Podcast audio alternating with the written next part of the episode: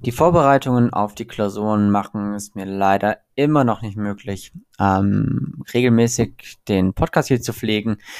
Aber den Trendbericht für die kommenden 16 Tage, den lasse ich mir nun wirklich nicht nehmen.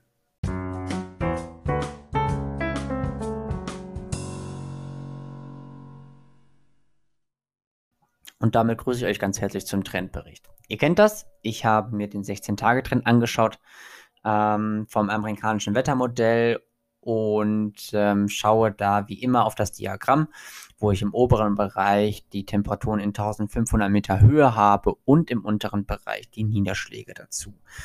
Was erwartet uns jetzt in den kommenden 16 Tagen? Hm, also zumindest sind mal so drei Auffälligkeiten mit drin. Und die gucken wir uns jetzt mal gemeinsam an. Also die nächsten Tage erstmal kurz abgewickelt. Schauer und Gewitter. Ähm, Gerade im Osten kommt relativ viel runter. Temperaturen sind dabei in einem für diese Jahreszeit angemessenen Rahmen, so rund um 20, 25 Grad. So.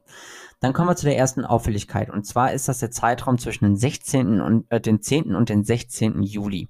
Was ist daran auffällig? Auffällig ist daran, dass wir dort exorbitant hohe Niederschläge bekommen werden. Woran liegt das? Das liegt zum einen daran, weil wir ein Tief von, äh, von den britischen oder vom Atlantik zu den britischen Inseln ziehen bekommen und ähm, davor ein kleines Randtief vorgeschickt wird. Und dieses kann es dann durchaus in sich haben, kann dann etwas mehr Regen bringen. Dazu gehört auch, dass in diesem Zeitraum so etwa rund um den 12. Juli die Temperaturen kurzzeitig ansteigen und dann um den 13. Juli sofort wieder fallen. Spricht also für eine Warm- bzw. Kaltfront. Das heißt, das Tief, was dann äh, von den britischen Inseln kommt, das wird dann nicht stehen bleiben, sondern es wird einmal komplett durchziehen. Das ist die erste Sache. Die zweite Sache ist, auch danach bleiben die Niederschläge relativ hoch.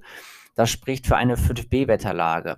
Eine 5b-Wetterlage ist praktisch ein Tief, welches dann von der Bretagne über das Mittelmeer südlich der Alpen über Italien zieht und dann östlich der Alpen, also bei Österreich, dann wieder gen Norden zieht. Spricht also für relativ viel Niederschlag, gerade in den östlichen und südlichen Bundesländern. Das wird auch dieses Mal wieder der Fall sein.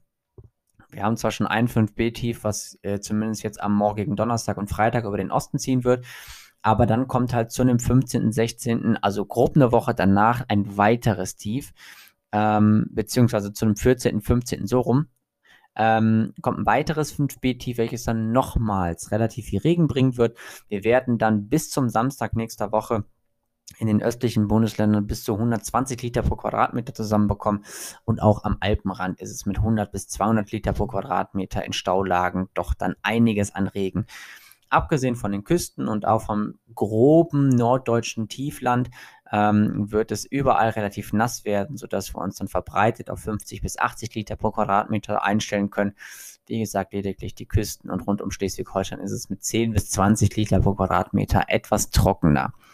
Wir gucken uns mal die zweite Auffälligkeit an. Und die zweite Auffälligkeit ist ein ähm, Hitzepeak rund um den 16. 17. Juli. Was steckt dahinter?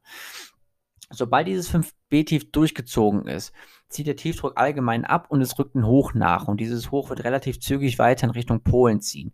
Heißt, wir kommen auf die warme Seite des Hochs und daher, dass ein Tief noch bei der Iberischen Halbinsel liegt, wird auch diese Südluft richtig angezapft werden.